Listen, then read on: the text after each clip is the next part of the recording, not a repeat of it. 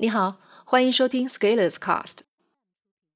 今天要为你朗读的文章题目是 PUA 中奖秘籍与快速阅读。我的社群里的小伙伴讲过这么一个故事：以前他沉迷于钻研彩票，希望通过中奖获得财富，于是他研究彩票每一期的开奖号码规律，试图发现其中的关联。有一天，他在淘宝上看到有人在售卖彩票必中秘籍，售价三千元，非常心动，于是节衣缩食，花钱买了秘籍。等他买到秘籍以后，按照上面的操作，发现并没有什么效果，于是去找卖家。卖家也是个实诚人，直接就说：“是的，这个没有什么用。不过既然你买了，你做我的代理吧，帮我发展新客户，我和你分成。”小伙伴说：“那个时候我就想明白了，这个秘籍是没有可能的。如果真正有的话，那没有必要拿出来卖，自己直接中大奖不就可以了？”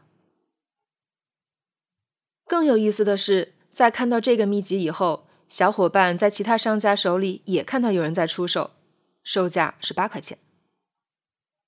最近关于 PUA 的话题又双若浊，在网络上火了。PUA 是英文 Pick Up。Artist 的简称，中文意为把妹达人或者搭讪艺术家。这个概念来自于国外，最开始由一帮美国人研究如何在酒吧里快速认识妹子，实现从搭讪到睡觉的全流程通路。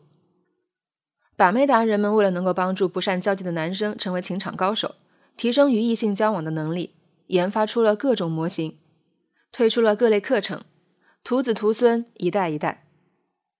大概在十年前，这些概念传入到中国，有一批人建立论坛，在网络上研讨并进行实践。于是，把妹达人如雨后春笋般在国内传播开来。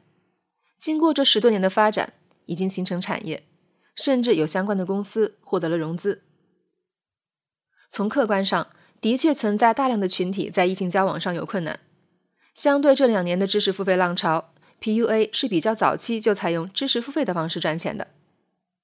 为了泡到妹子，会有很多人不惜血本花钱上课。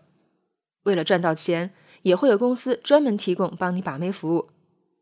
他们甚至会说可以帮你撩好直到房间，你只要去睡就可以了。关于 PUA 到底有没有用的问题，在网络上总是会有不同的争议，因为从某些角度看，这个事情毕竟让一些人产生了改变。至少让一批人赚到了不少钱，以至于当